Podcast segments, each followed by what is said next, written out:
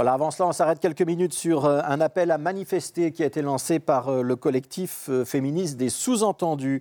Appel à manifester la semaine prochaine devant la maison communale de Scarbeck. On rappelle que Scarbeck est secoué par des accusations d'attentat à la pudeur et de sexisme contre l'un de ses échevins. Nous sommes en ligne avec Laura, c'est une des fondatrices et porte-parole de ce collectif Les Sous-entendus. Bonsoir Laura. L'objectif de votre manifestation, c'est quoi? C'est de faire pression sur la commune?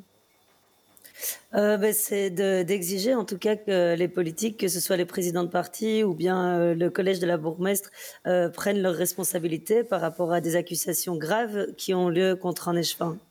Ça veut dire quoi prendre ses responsabilités? C'est pousser l'échevin à faire un pas de côté? Alors pour nous, il est évident qu'un pas de côté, euh, le temps de l'enquête, c'est le minimum.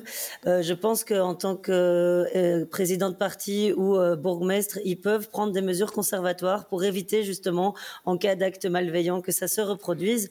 Et on parle quand même d'un échevin qui est à la petite enfance, à l'enseignement, et il y a des faits sur mineurs. Donc nous, on est très interpellés en fait que cet immobilisme et cette peur de prendre une décision de la part du parti. Vous dites qu'il y a des faits sur mineurs. Pour l'instant, il y a quand même une enquête euh, qui est en cours et on n'en sait pas grand-chose. Euh, on ne sait même pas mhm. si le parquet euh, va effectivement ouvrir une information ou, ou inculper l'échevin en question. Est-ce qu'il ne serait pas plus, plus sage d'attendre justement qu'on y voit réellement clair dans cette affaire? Parce que je signale quand même que l'échevin, bah, il nie les accusations, hein, il dément ce, ce qu'il lui a reproché et il proteste de son innocence. On pourrait aussi peut-être lui faire confiance et attendre la fin de l'enquête? Non, mais je pense qu'on a déjà assez attendu. Ça fait très longtemps que les droits des femmes et des personnes sexisées euh, sont bafoués. Et donc, euh, je pense que non, on n'a plus le temps d'attendre. On s'est montré très collaborative. On a fait des réunions. Euh, on, on, a toujours montré une main tendue. Et en fait, là, depuis le dépôt de la deuxième plainte, on ne récolte que le silence et l'indifférence. Et du coup, on a décidé d'appeler au rassemblement pour montrer en fait que la partie civile a sa voix dans le monde politique et qu'il est temps qu'on nous écoute. Ouais. L'échevin, il a porté plainte contre X hein, pour, euh, pour harcèlement. Quand vous dites on a tendu une main, et, vous avez cité euh, la bourgmestre euh, de Scarbet, qui est aussi le président de parti, c'est François De Smet, hein, le président de Défi pour, pour, cet échevin. ça veut dire que vous avez essayé d'avoir des contacts avec eux, qu'ils ne vous ont pas répondu? Alors, en juin, effectivement, après le premier rassemblement qu'on avait organisé quand il existait euh, uniquement euh, la plainte de Siam Adioui, euh, on a eu une réunion pour, et, qui a abouti sur une enquête en interne. Donc, en tant qu'employeur, effectivement, ils sont en train de mettre des choses en place aussi pour qu'en interne de l'administration, il puisse y avoir une enquête par rapport à la malveillance ou non de, de, certaines personnes dans des services. Alors, aujourd'hui, il y a une deuxième plainte qui ne concerne pas le droit du travail et qui, du coup, pour nous, ben voilà, c'est des faits qui sortent un peu de ce champ-là. Et depuis le dépôt de cette deuxième plainte, nous n'avions pas eu de réponse jusqu'à hier, quand nous avons euh, effectivement publié notre appel à rassemblement. Et euh, le cabinet de la bourgmestre a osé sortir dans la presse avec des énormités telles que euh, Messiam devait revenir, devrait revenir au conseil communal, car avec son caractère, on, ne doute pas qu'elle va mettre mal à l'aise et mettre en difficulté Monsieur De Herd, ce qui est scandaleux, parce qu'encore une fois, c'est remettre la responsabilité sur la victime. Et il y avait d'autres choses. Nous, on ne peut pas participer au rassemblement, mais sinon on le ferait bien. Mais malheureusement, on doit aller au conseil communal. Mais Madame a dit oui, aimerait aussi pouvoir aller au conseil communal et défendre les projets en plus qui sont à l'égalité des chances et des genres. Voilà. Et si dit oui, je rappelle, c'est l'échevin qui a porté plainte contre l'échevin et qui estime qu'elle ne veut plus se trouver dans une réunion euh, avec lui. Hein. Je le précise pour que tout le monde comprenne bien euh, ce, dont on parle. Je reviens quand même sur cette présomption d'innocence, parce qu'il faut quand même le répéter, il y a des plaintes, mais une plainte, ça ne veut pas dire qu'on est coupable. Euh, est-ce que vous êtes d'accord avec cette affirmation-là? Mais bien sûr, et la présomption d'innocence et l'état de droit dans lequel on est, heureusement, et on y tient.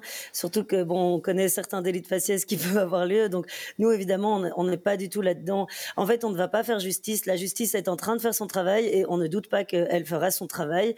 Là, nous, on est en train de parler d'un acte politique, de faire passer le message que les violences liées au genre ne sont plus acceptées dans notre société. Elles ne l'étaient jamais, mais normalement, mais que ce soit clair. Pour être très clair, ça veut dire que vous demandez à ce que l'échevin soit euh, euh, mis en congé ou fasse un pas de côté, en tout cas qu'il n'assiste plus aux réunions du conseil communal euh, ou du collège échevinal pendant un certain temps, en tout cas pendant le temps que l'enquête se déroule. C'est bien compris votre demande? Exactement. Ouais. Tout à fait. Que ce soit des mesures conservatoires. Ouais. Est-ce que ce n'est pas plutôt devant le palais de justice que vous devriez manifester pour pousser la justice à prendre ces plaintes en considération et à avancer plus vite et qu'on y voit enfin un petit peu plus clair? Parce qu'il y a aussi beaucoup de retard et beaucoup d'arriérés dans toutes ces affaires. Hein. et de beaucoup de classés sans suite qui sont très peu encourageants pour les victimes d'aller porter plainte. Et donc, effectivement, on est en train de faire un travail parallèle sur des autres niveaux. Mais là, effectivement, le rassemblement qui nous occupe mercredi prochain, donc à 18h30 devant la maison communale, c'est pour ce cas-ci de manque de prise de responsabilité du monde politique. Et effectivement, on a d'autres euh, événements. On a une, conférence qu'on organise samedi à l'ULB aussi avec euh, euh, Defender, c'est un cabinet d'avocates où on travaille effectivement sur cette question du traitement au niveau de la justice. Mais là, effectivement, c'est de nouveau ces deux thématiques différentes et il est important quand même que le monde politique envoie un message fort par rapport à ces violences liées au genre. il y a quand même eu beaucoup d'effervescence et beaucoup euh, de débat au moment de MeToo, puis au moment de Balance ton bar. Ça, c'était spécifiquement bruxellois. Vous avez le sentiment que cette mobilisation, elle est retombée aujourd'hui ou pas? Euh, je ne pense pas. Après, euh, je pense que le MeToo avait quand même euh, une, sorte de, de, féminisme assez blanc et de haute classe. Balance ton bar a pu rendre un peu le, féminisme plus populaire et peut-être que plus de monde se sentit concerné par toutes ces violences liées au genre. Et nous, on va veiller en tout cas pour que la pression ne redescende pas et qu'on puisse améliorer cette société et surtout la position des personnes sexisées dans celle-ci. Voilà, je rappelle que Laura, que vous êtes euh, une des fondatrices et porte-parole du collectif Les Sous-Entendus. Merci d'avoir été avec nous et d'expliquer euh, votre position pendant quelques minutes.